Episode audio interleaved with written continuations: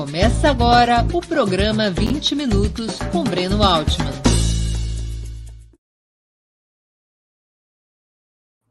Bom dia! Estamos dando início a mais uma edição do programa 20 Minutos Análise. Hoje é 9 de janeiro de 2022. Trata-se de uma edição extraordinária, a temporada regular de 20 minutos em 2023 terá início dia 23 de janeiro. É uma edição extraordinária que se justifica pelos acontecimentos de ontem, 8 de janeiro, em Brasília.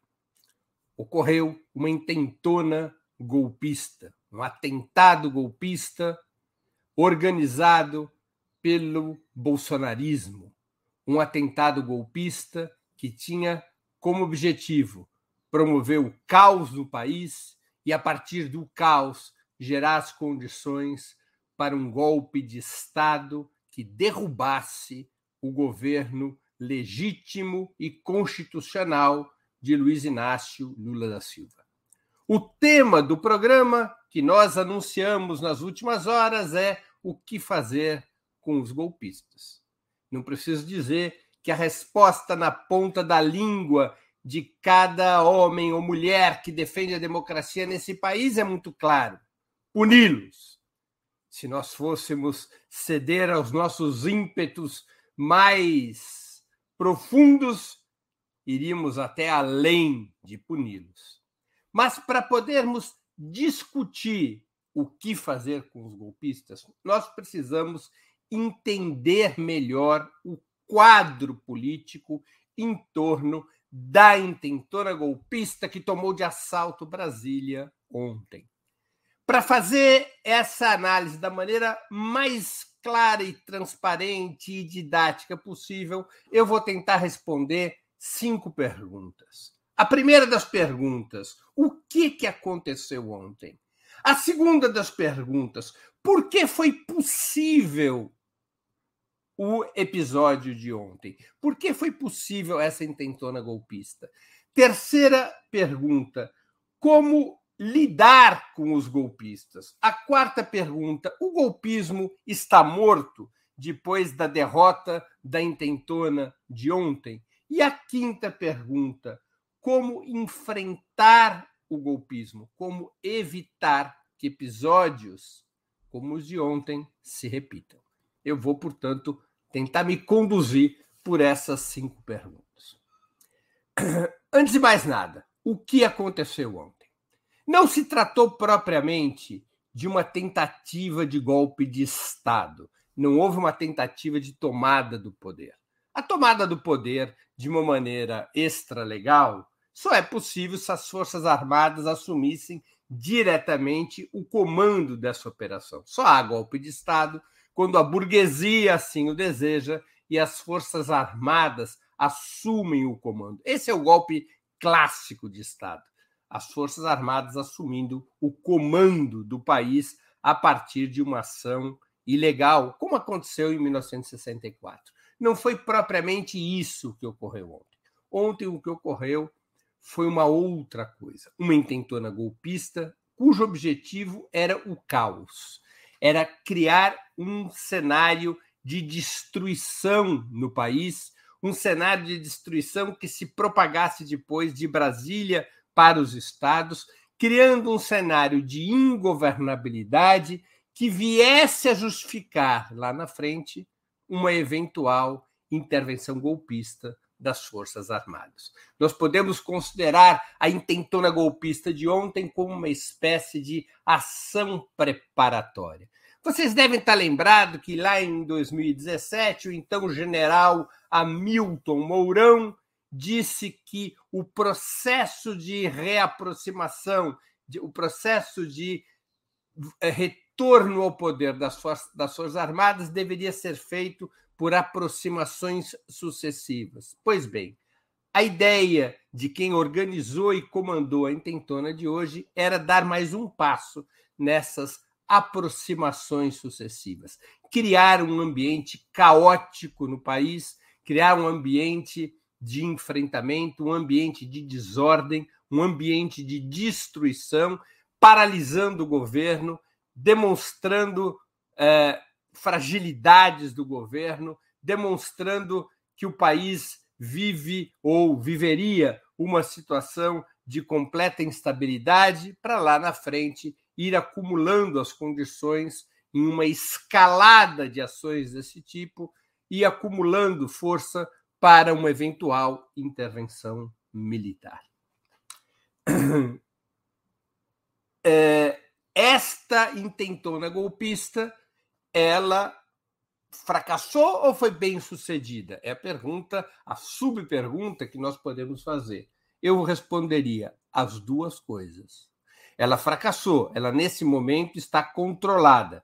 As forças de segurança do Distrito Federal, depois da intervenção decretada pelo presidente Lula, normalizaram Brasília.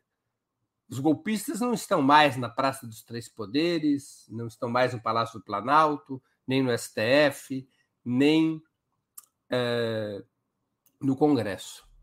Aliás, o próprio acampamento dos golpistas diante do quartel-general do Exército, esse acampamento foi desmontado nas últimas horas. Nesse sentido, a intentona golpista foi derrotada. Mas, por outro lado, o bolsonarismo, o golpismo é, bolsonarista revelou força, capacidade de tumultuar o país, organização, mobilização e disposição de luta para gerar caos, para gerar um ambiente de instabilidade, para gerar um ambiente de desordem que busque paralisar o governo e criar crises que eventualmente levem à derrubada desse governo. Embora a intentona golpista tenha sido derrotada, suas raízes não foram cortadas. Eu considero, particularmente, que a declaração do ministro Flávio Dino, em entrevista ontem à noite, de que a democracia venceu, é uma declaração precipitada.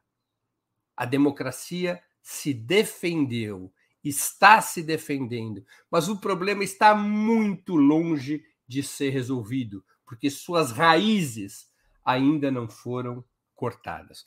Para nós podermos entender essas raízes, vamos passar para a segunda pergunta. Por que, que foi possível a intentona golpista de ontem? Claro, de um lado, porque os golpistas estavam financiados, estavam organizados, estavam orientados. Não foram aqueles 400 pés de chinelo que estão presos na Polícia Civil de Brasília que criaram, que construíram a bandalheira. Foram esses, eles foram soldados da bandalheira. Há uma cadeia de comando que tem que ser claramente identificada quem foram os mandantes e quem foram os financiadores da intentora golpista. Qual é o grau de participação de oficiais das Forças Armadas nessa intentona golpista? Porque não tenham dúvidas, a dedo das Forças Armadas no que aconteceu ontem. Não da instituição, mas de generais e outros oficiais superiores vinculados ao bolsonarismo. Não é à toa que até mesmo é, oficiais vinculados ao Ministério da Defesa, como foi o caso de um capitão, apareceu e participou na intentona golpista, um capitão do Exército que está lotado no Ministério da Defesa. Então, uma das razões que tornaram é, possível a intentona golpista de ontem foi esse financiamento, foi essa organização, foi a operação conduzida por uma cadeia de comando que se insere no bolsonarismo. Agora, também foi possível por conta de graves problemas e erros uh, cometidos. E eu quero salientá-los. Em primeiro lugar, evidente, e isso tem que ser investigado até o fim, a cumplicidade de setores das Forças Armadas, a cumplicidade de setores do que eles gostam de chamar de família militar. O ovo da serpente em Brasília para este tipo de mobilização foi o acampamento golpista protegido pelo próprio exército diante do quartel-general, do chamado Forte Apache. Aquele era o núcleo da intentona golpista. Aliás, era sabido e conhecido que o bolsonarismo estava convocando nos últimos dias um reforço ao acampamento diante do quartel-general do Exército. Vinham em ônibus de vários cantos do país para reforçar este núcleo de comando do golpismo que estava diante do Forte Apache e, repito, que era cuidado e protegido pelo próprio Exército desde que se instalou após as eleições e que se manteve funcionando depois do dia 1 de janeiro, quando o presidente Lula já tinha tomado posse. O ministro da Defesa, José Múcio Monteiro, chegou a declarar que considerava aquele acampamento eh, ou acampamentos daqueles, daquele tipo manifestações democráticas. Manifestações democráticas nas quais estavam até parentes e amigos dele. Houve uma naturalização do golpismo que se demonstrava. E isto é de extrema gravidade. É de extrema gravidade. O ministro da Defesa legitimar e naturalizar uma ação golpista. Para além da cooperação de setores das Forças Armadas, nós tivemos, é evidente, a conivência e a cumplicidade do governo do Distrito Federal. O governo do Distrito Federal simplesmente abdicou de reprimir a intentona golpista. Basta comparar o padrão de repressão que foi utilizado contra uma manifestação pacífica dos trabalhadores contra a reforma trabalhista em 2017 com o que ocorreu ontem. Os golpistas, durante horas, simplesmente passeavam pela Praça dos Três Poderes, ocuparam o Palácio do Planalto, o Congresso, o STF, sem qualquer ação repressiva durante horas.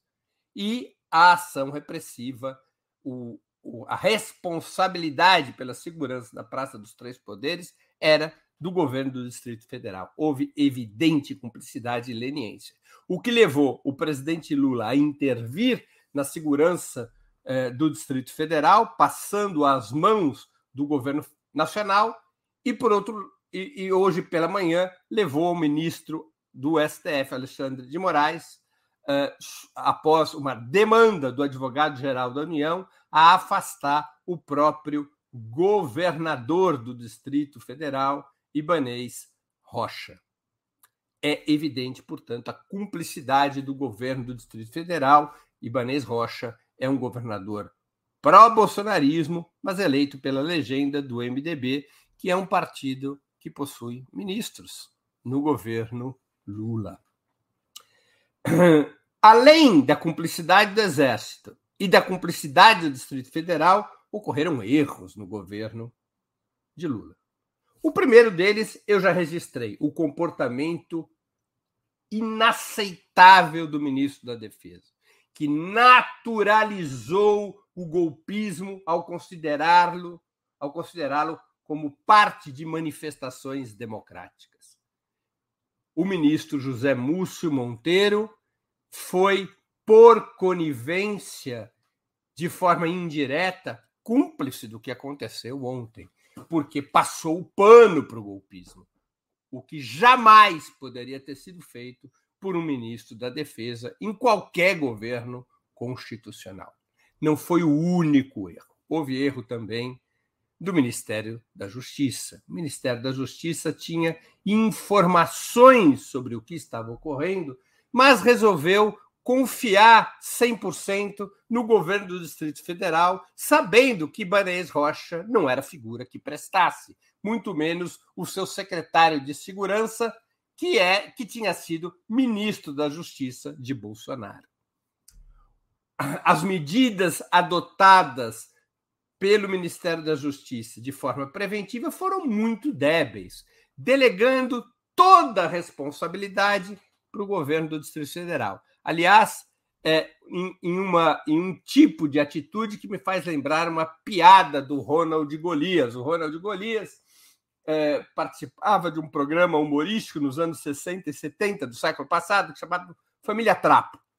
E houve um quadro no qual o Ronald Golias ele entra no avião, o avião vai decolar e o comandante do avião ele diz, como é praxe na, no, no, em todos os voos, diz: olha, aqui quem fala é o comandante fulano de tal, eu sou o responsável pelo esse voo, desejo a todos uma boa viagem, com segurança e tranquilidade. O avião decola, o avião tem um problema, um motor é, é, é, para de funcionar, o outro motor também, o avião começa aparentemente a cair, todo mundo é, fica é, absolutamente transtornado dentro do voo, mas o Ronald Golias estava ali, impávido, tranquilo, lendo seu jornal, fumando seu cigarro, porque naquela época se podia fumar nos voos, e pergunta, uma senhora pergunta ao Ronald Golias, por que, que você está assim, tão tranquilo? E o Ronald Golias respondeu, minha senhora, o comandante, ao, ao, ao começar a decolagem, disse que ele era o responsável pelo voo. Se ele era o responsável pelo voo, problema dele. Eu não vou assumir o problema dos outros. Mais ou menos foi o comportamento do Ministério da Justiça não foram tomadas medidas preventivas adequadas. Se subestimou o golpismo, se subestimou o que, que representa o neofascismo. Não foram adotadas as medidas pertinentes preventivamente. Os ônibus foram parados nas estradas pela Polícia Rodoviária Federal, alguns ônibus, e se deu continuidade. Não se garantiu que se trancasse a Praça dos Três Poderes. Não houve uma ação efetiva sabendo-se dos riscos. Essa falha do Ministério da Justiça tem como origem uma orientação política equivocada, na minha opinião, que é a orientação do apaziguamento. A ideia de que se o governo nacional não fizesse marola, se o governo eh, nacional virasse a página, se o governo nacional não tensionasse com as Forças Armadas, não tensionasse com o bolsonarismo, normalmente o país iria se pacificando. Pouco a pouco o país iria se pacificando. Essa doutrina, essa teoria do apaziguamento, é que conduziu, na minha avaliação, a, essa, a esses erros em termos de medidas preventivas para evitar a intentona golpista de ontem. Por fim, um outro erro pavoroso, tão grave quanto o, do, o de José Múcio. O Palácio do Planalto é protegido por lei por um batalhão da Guarda Presidencial.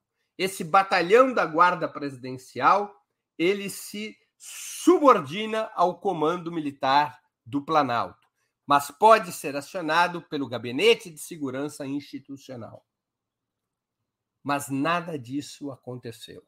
As hordas bolsonaristas tomaram o Palácio do Planalto e o batalhão da Guarda Presidencial ficou inerte. Por que ficou inerte? O comando militar não o acionou? O Gabinete de Segurança Institucional não recorreu ao comando militar do Planalto, não tomou as devidas providências? Como é possível que tenha sido tomado o palácio presidencial e o batalhão responsável pela sua segurança não ter agido?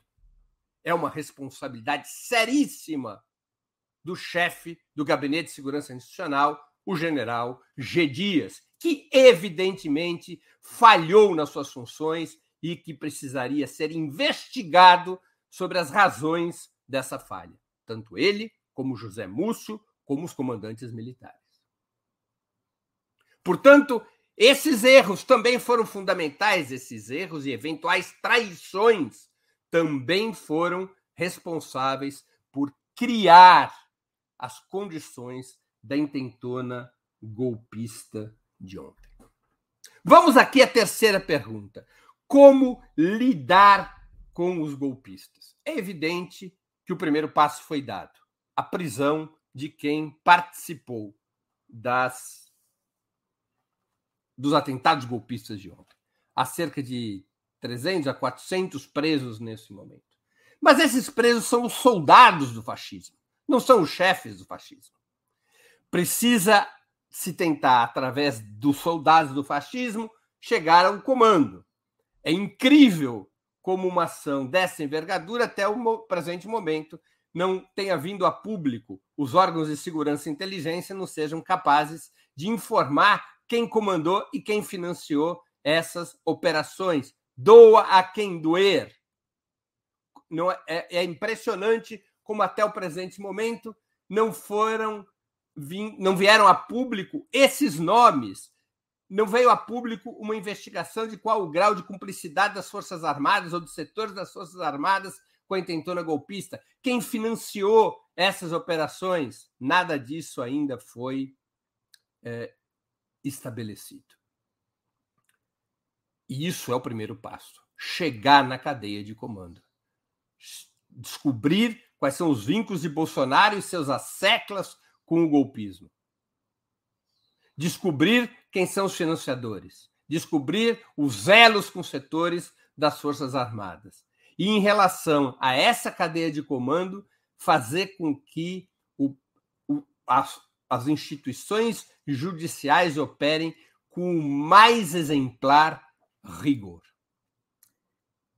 É essencial a punição, sem anistia a ninguém, não apenas aos golpistas, mas também aos seus cúmplices, o que envolve o governador do Distrito Federal e o seu secretário de Segurança, e que pode envolver setores que, do próprio governo federal que se omitiram diante da intentona golpista. Repito, não é aceitável o papel de José Múcio. Como ministro da Defesa, desde as suas declarações, considerando o golpismo parte de manifestações democráticas, até a sua leniência frente à intentona de ontem, cuja origem está no acampamento diante do quartel-general do Exército, José Múcio não apenas deveria ser sumariamente demitido, como investigado e responsabilizado, se for o caso, por sua cumplicidade por conivência com a intentona golpista de ontem. Uma quarta questão.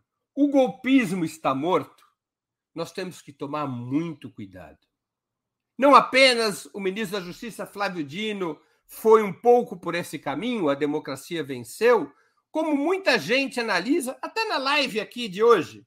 Ah, foi um desastre para o bolsonarismo. Eles agora estão arrebentados.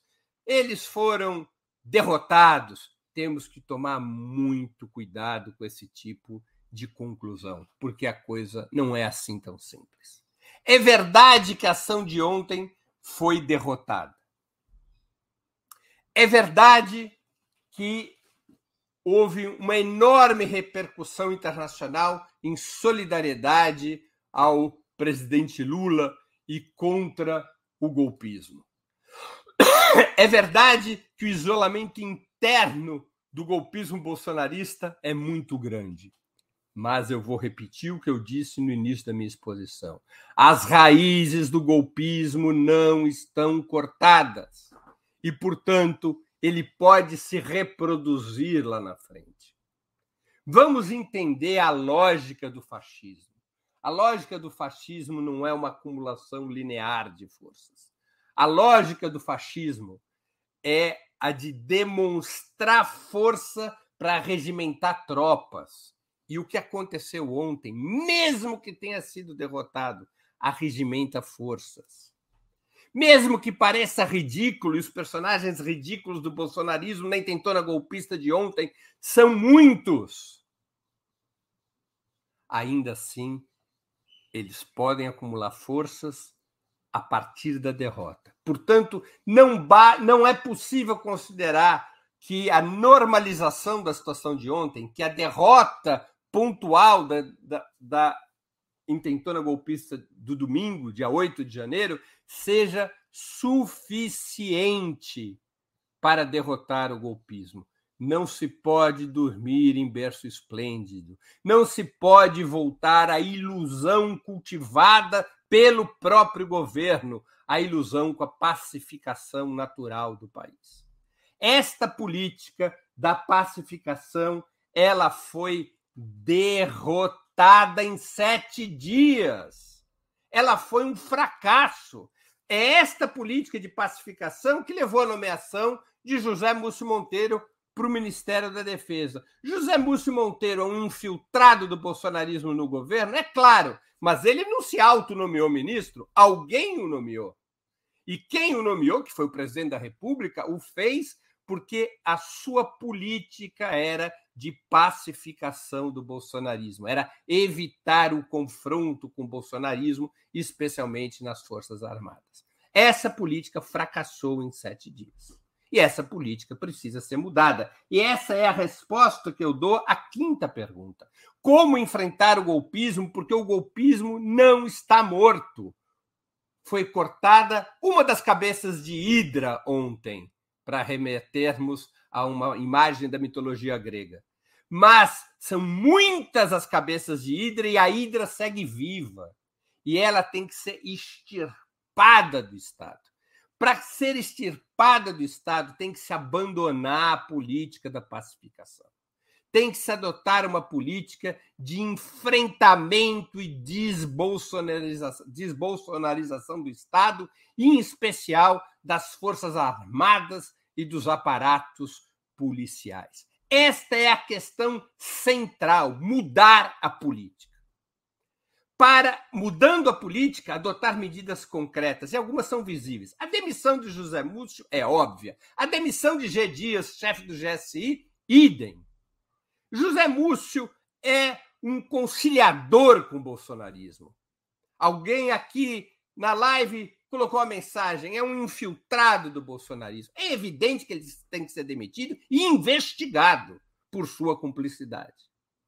G. Dias, o general G. Dias, boa praça, simpaticão, amigo do Lula, também tem que ser demitido, porque é inaceitável que ele não tenha acionado o batalhão da Guarda Presidencial para proteger o Palácio do Planalto. Além da demissão de Múcio e de G. Dias, com a nomeação de ministros, dispostos a conduzir uma política de desbolsonarização das Forças Armadas, uma política de enfrentamento ao bolsonarismo dentro das Forças Armadas, que leve à demissão dos atuais comandantes e à nomeação de comandantes mais modernos, levando à reserva duas ou três dezenas de oficiais militares e estabelecendo uma nova doutrina de defesa. Além disso, também tem que se fazer mudanças no Ministério da Justiça. Não faz sentido termos um Ministério da Justiça e Segurança Pública, duas funções numa só pasta. É preciso separar o Ministério da Justiça, que deveria continuar a cargo de Flávio Dino, e ter um Ministério da Segurança Pública disposto a reorganizar toda a política de segurança pública e desbolsonarizar as polícias fez muita falta no Ministério da Justiça quadros políticos e técnicos com experiência na segurança pública, com experiência no enfrentamento dos temas de segurança. Tanto é assim que, na hora de intervir na área de segurança pública do Distrito Federal, é nomeado um interventor sem qualquer experiência em segurança pública, embora seja um bom quadro de articulação, um bom quadro de conversa política, como é o caso do Ricardo Capelli. É necessário ter um Ministério Público com gente qualificada, e o campo progressista tem vários quadros qualificados para isso: Luiz Eduardo Soares, Jaqueline Muniz, Benedito Mariano, para ter um Ministério de Segurança Pública separado da Justiça, como foi estabelecido, como foi proposto, como foi prometido na campanha eleitoral. Vamos levar em conta, e isso é muito importante, quem tentou na golpista derrotada ela abriu uma crise, mas ao mesmo tempo criou uma oportunidade. O presidente Lula tem uma oportunidade de abandonar a política da pacificação, a política de conciliação com o bolsonarismo nas Forças Armadas e nos aparatos de defesa e passar para uma política de enfrentamento do bolsonarismo nessas instituições. Terá o respaldo internacional, terá o respaldo interno, porque o bolsonarismo golpista com a intentona desse domingo, se isola e abre espaço para o presidente da República esmagar o bolsonarismo dentro das Forças Armadas. Mas é necessário firmeza. É necessário assumir o comando das Forças Armadas, com um ministro disposto a uma política de enfrentamento e não de apaziguamento. É um momento nobre da vida política do país. É um momento é, no qual podemos antever uma possibilidade muito importante de avanço, porque há uma crise e há uma janela de oportunidade para avançar na desbolsonarização do Estado e, em especial, das Forças Armadas. Não tenhamos dúvidas, e aqui eu quero concluir: o, o, o, ninho da serpente do golpismo está no partido fardado, está no partido militar. O partido militar é o responsável pela intentona golpista. E a política de apaziguamento em relação ao partido militar fracassou.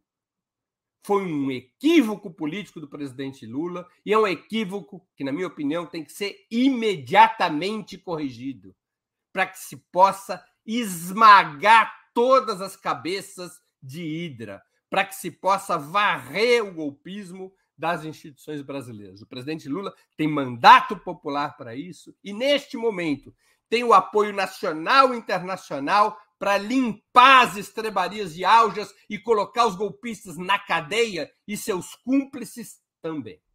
É necessário varrer o bolsonarismo do Estado brasileiro de forma implacável.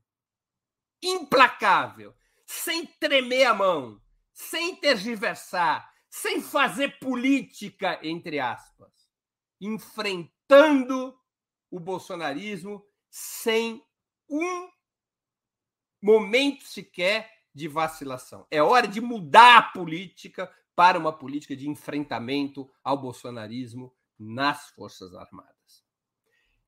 Creio eu, e aí eu concluo, pessoal, vamos passar para as perguntas, que é, nós estamos vivendo num momento muito grave da vida do país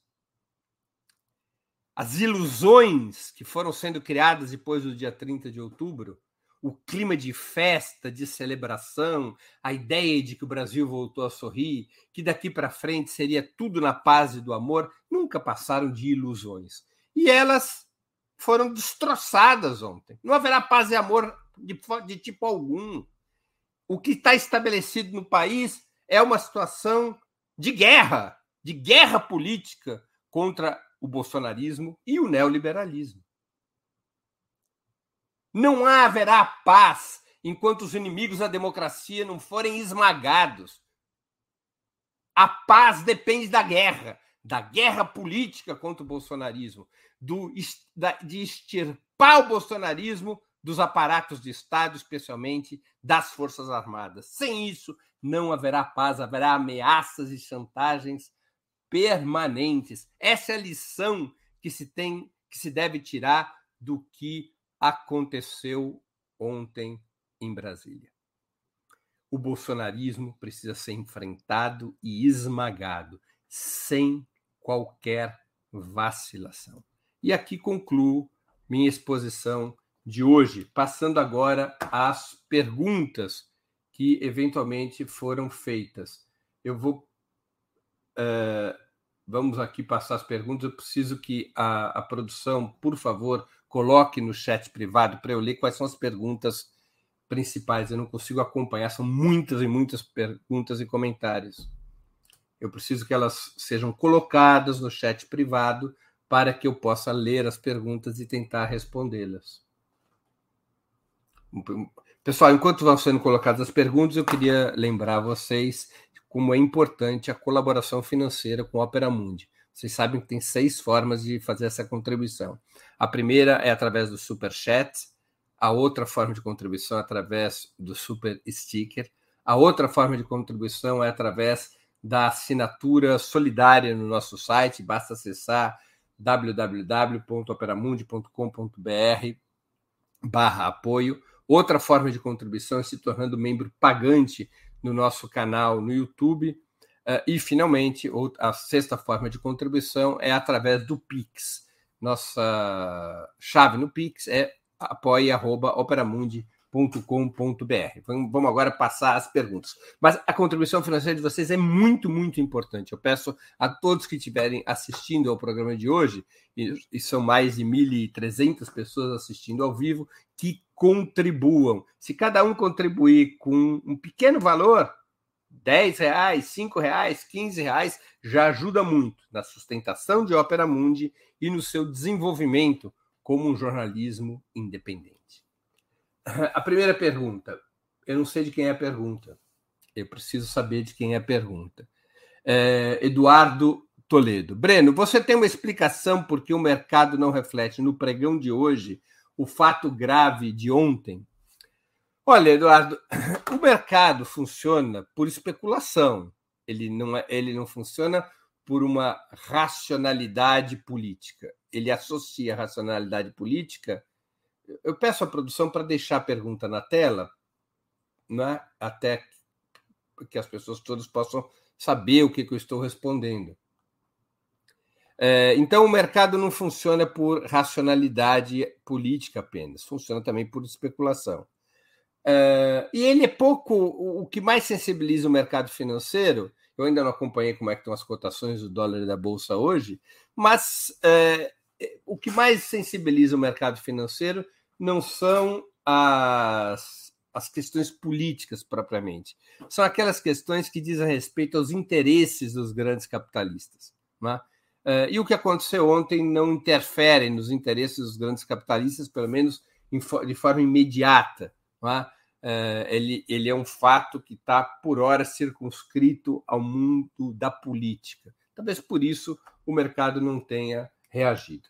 Vamos a uma outra pergunta do Felipe Borges. O governo Lula já tem um mapeamento das infiltrações bolsonaristas à máquina do Estado?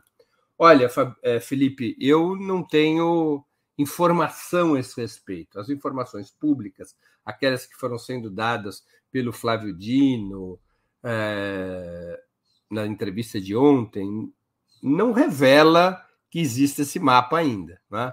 É, eu acho que isso ainda é, é ainda. Eu vou pedir à produção para colocar a pergunta na tela para que as pessoas possam saber o que, que eu estou respondendo. O Felipe perguntou, eu. Bom, parece que tivemos um problema aqui com a pergunta.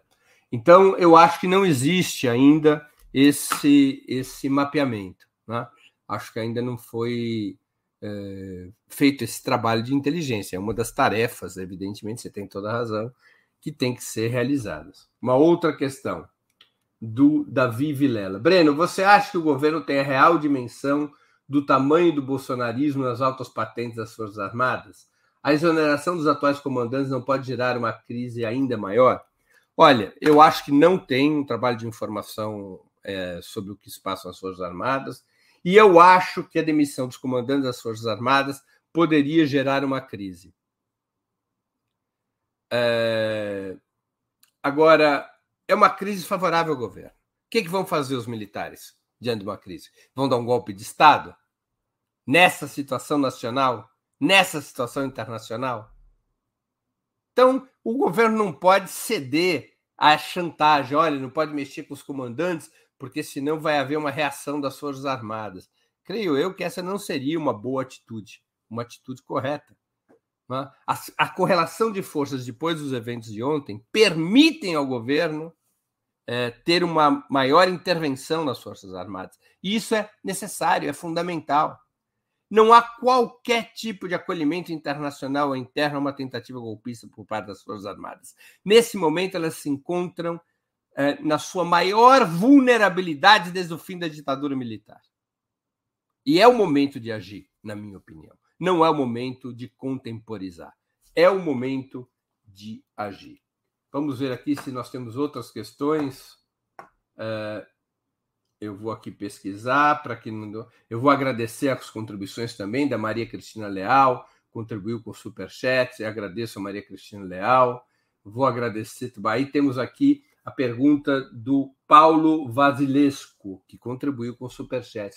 Qual é a importância, na sua opinião, do povo ocupar as ruas e se manifestar imediatamente em repúdio aos atos terroristas. Vários atos marcados, mas a turma do não é o momento já está em ação. Paulo Vasilesco, você tocou numa questão fundamental que, inclusive, eu deixei passar batido na minha exposição. A mobilização popular ela é fundamental, ela é essencial. Já tem atos marcados por todo o país e eles têm que ser encorpados. Se dependesse do meu gosto, o presidente Lula deveria agir como agiu, por exemplo, o presidente da França, Macron, quando ocorreram atentados terroristas em Paris, ou como reagiu o presidente da Argentina, Alberto Fernandes, quando houve o atentado contra Cristina Kirchner. Deveria ser decretado amanhã ou depois um dia nacional, um feriado nacional de defesa da democracia, convocando as, o povo a ir para as ruas e o próprio presidente da República participando de manifestações, como aconteceu, repito, na França e na Argentina em tempos recentes. A mobilização popular ela é fundamental e o pessoal do não é o momento deixa para lá, nem presta atenção, porque se trata de pessoas, de muitas vezes de pessoas bem intencionadas, mas a maioria das pessoas bem intencionadas, mas que se deixam dominar, às vezes, ou pelo medo, ou pela ilusão, ou aprisionadas nessa ideia derrotada ontem, que é a ideia da pacificação, de que dá para mudar o país sem enfrentar o bolsonarismo. Só dá para mudar o país enfrentando o bolsonarismo. E para isso, as manifestações populares são fundamentais. Você tocou num ponto decisivo. As manifestações populares são fundamentais para isso. Muito obrigado pela pergunta, Paulo Vasilesco, e pela contribuição pelo, no Superchat. Também agradeço ao Augusto eh, que se tornou membro, novo membro pagante do nosso canal, Agradeço o super sticker da Ana C. Uh, agradeço uh, o comentário do Epaminondas Prata Correia, que contribuiu com o super chat e fez um elogio. Breno, você fez uma análise lúcida. Uh, o Eduardo já respondi. Eu acho que com isso nós encerramos as perguntas de hoje. Agradeço também a contribuição de Superchat, mais uma contribuição, foram duas do Eduardo Toledo. Agradeço o super sticker da Isa Maria, também o super sticker da Aline Marinho, um generoso super sticker de R$ 54,90. Muito obrigado, Aline. Do Nil, Nilfan Almeida, de R$ reais, a sua contribuição de R$ reais. Uh, e agora tem mais uma questão do Mauro Bisbotti, contribuiu com superchat de 10 reais e ele comenta e pergunta: governo nomeia o ministro da Defesa que autorizou a permanência de nazifascistas no QG. E tem mais: quem nomeou a ministra do Vaguinho, representante da milícia que assassinou Marielle?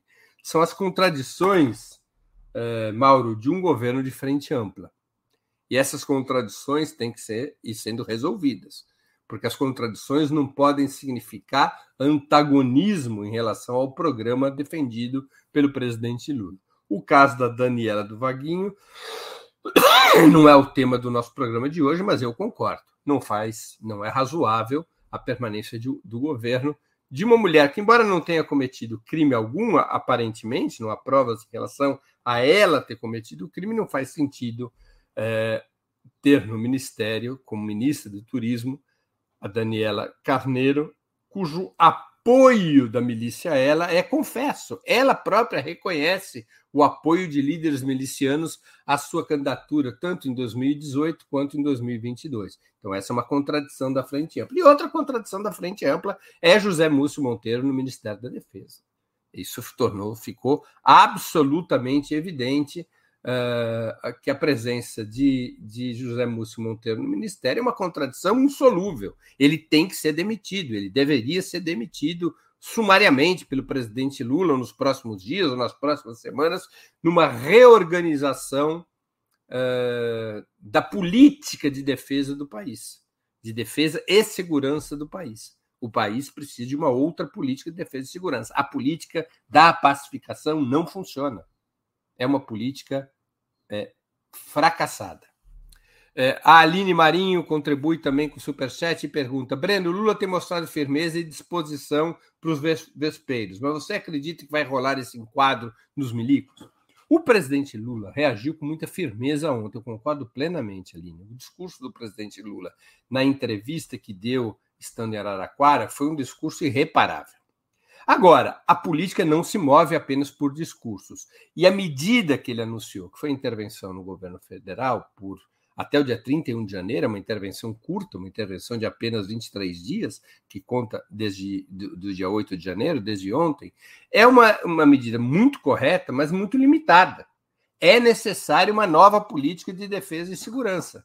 Não adianta apenas o discurso combativo e medidas imediatas. É necessário uma mudança na condução que o presidente imaginava dar aos temas de defesa e segurança. Eu repito, eu acho que se tornou absolutamente inadiável a demissão de José Múcio, a demissão de G. Dias, o fechamento do Gabinete de Segurança Institucional. Não faz nenhum sentido ter uma estrutura militar que coordene a segurança institucional. Isso precisa ter um gabinete civil.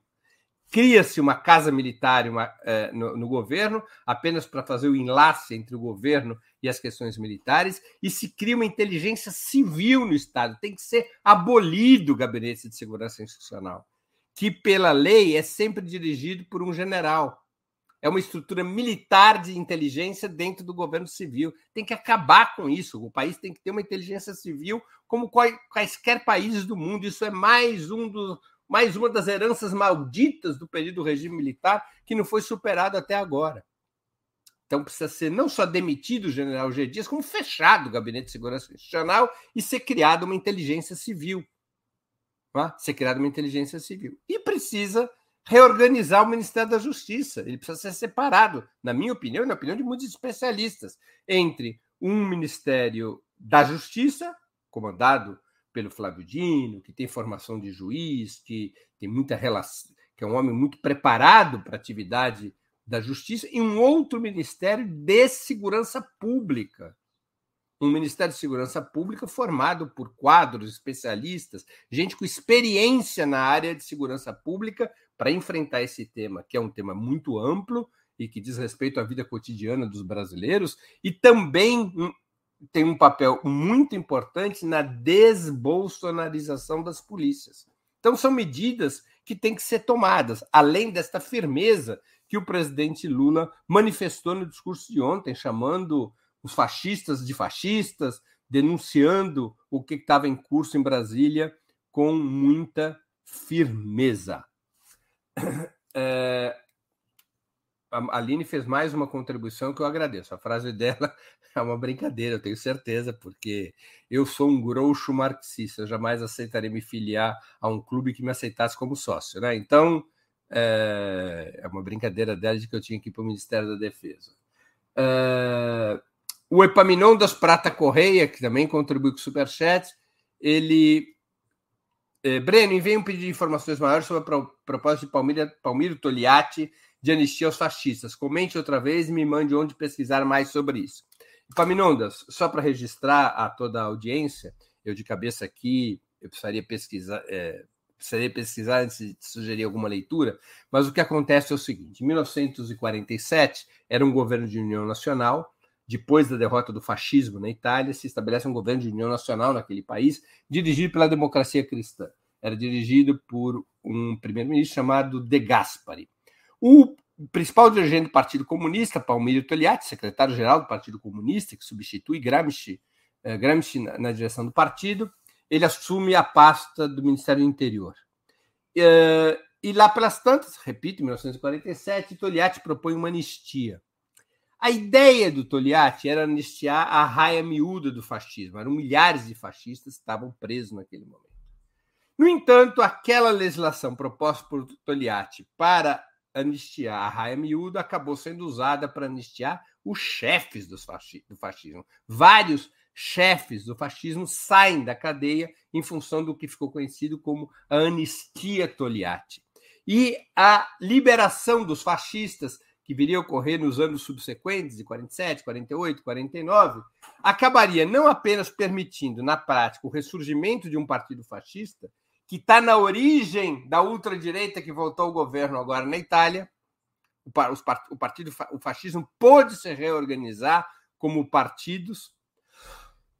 É, se, se criou o MSI, o MSI era uh, movimento social italiano, que era dirigido pelo Giorgio Almirante durante décadas, que tinha sido um quadro do governo fascista de Mussolini. Então, normalizou a, a, vida, a existência do fascismo na sociedade italiana, e o fascismo foi essencial para que a, a direita liberal, a direita encarnada pela democracia cristã, tivesse um braço de combate, especialmente nos aparatos de segurança, contra o movimento comunista e contra o movimento operário. Embora o fascismo não participasse do bloco de governo liderado pela democracia cristã, o fascismo funcionava como um elemento de pressão para que a democracia cristã aparecesse na sociedade como uma solução entre dois extremos, o Partido Comunista de um lado e o fascismo do outro lado. Né? Então, ele foi funcional para que a burguesia italiana pudesse manter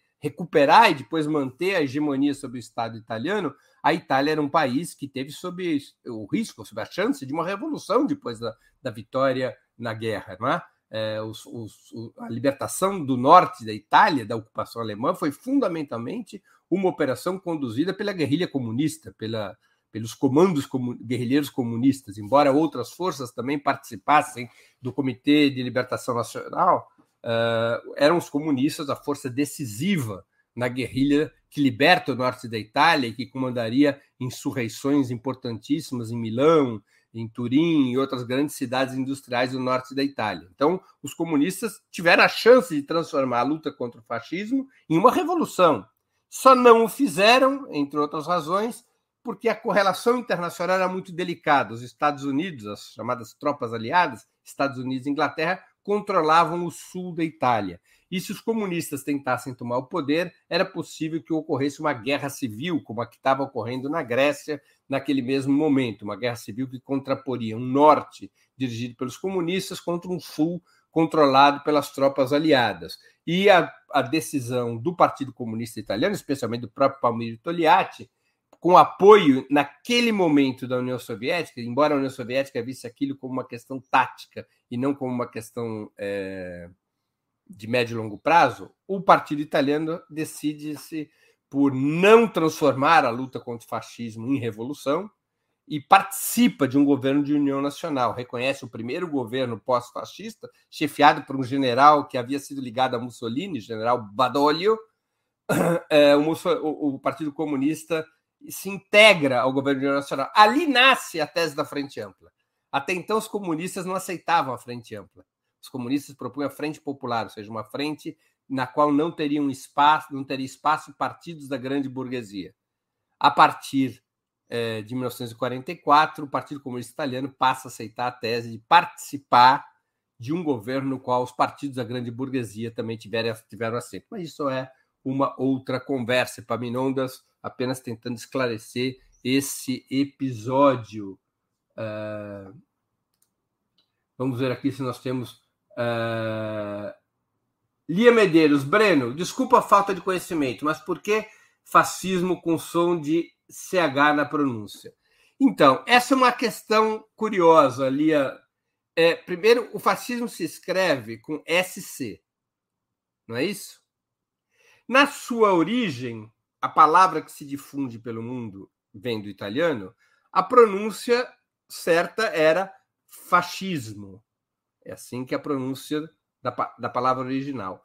Quando ela vem para o Brasil, ela não é traduzida com C, o que no, em português daria origem a fascismo, que é uma pronúncia que poderia ser usada também.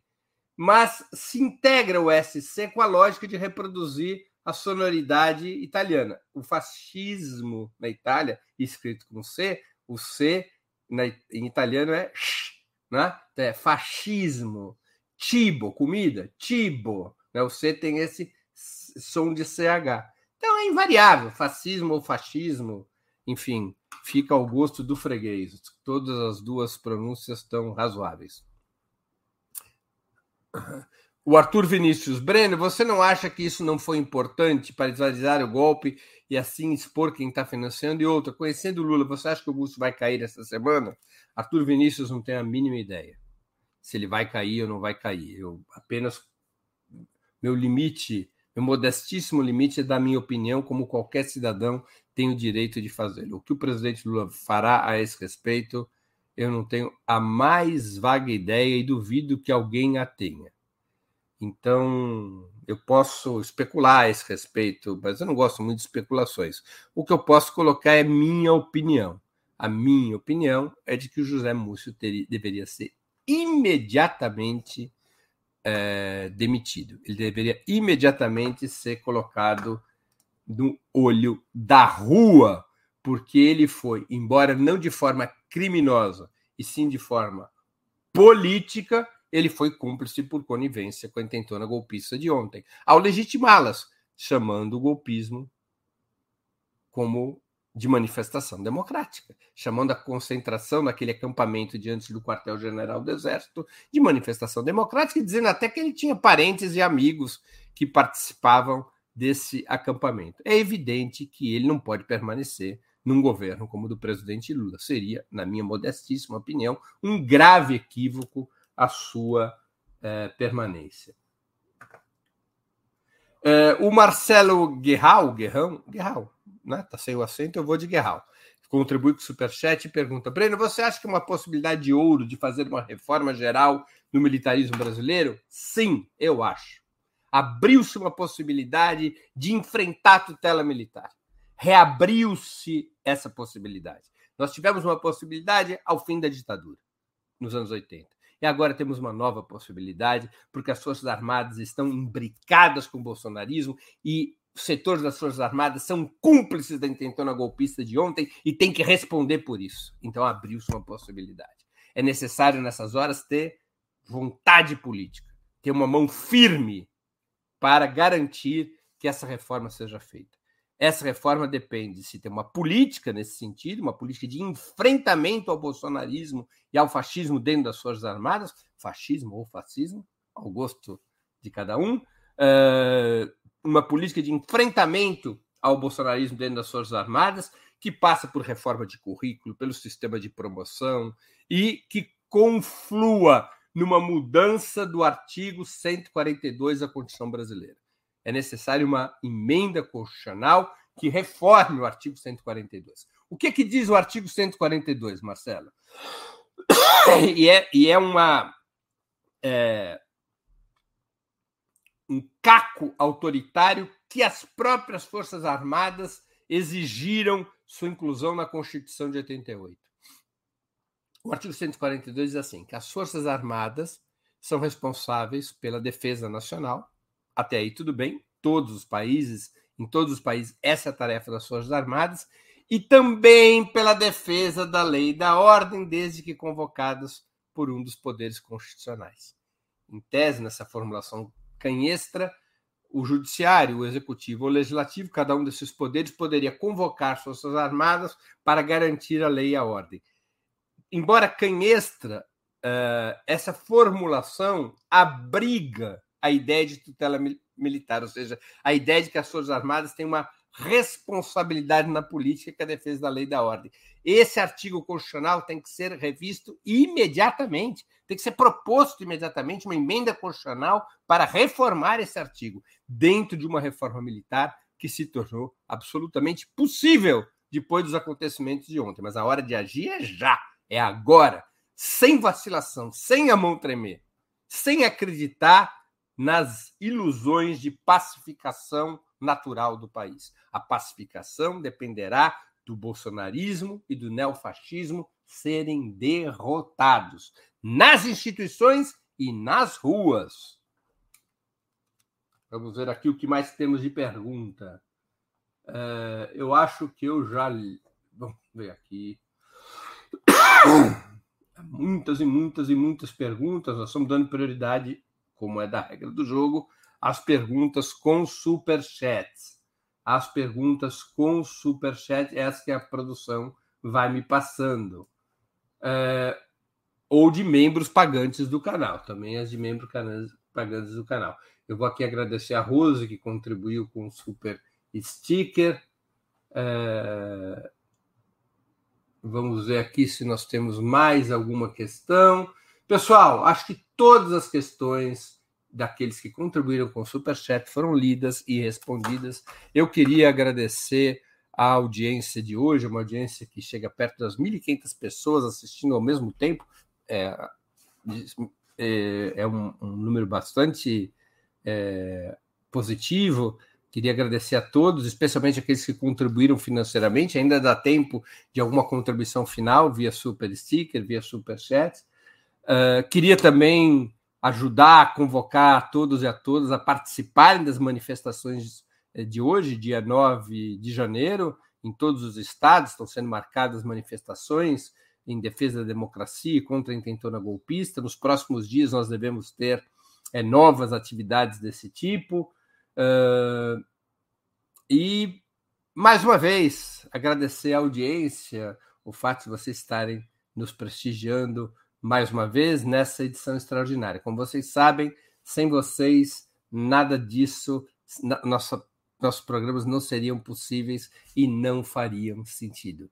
Bom dia, boa tarde, um grande abraço a todos e a todas.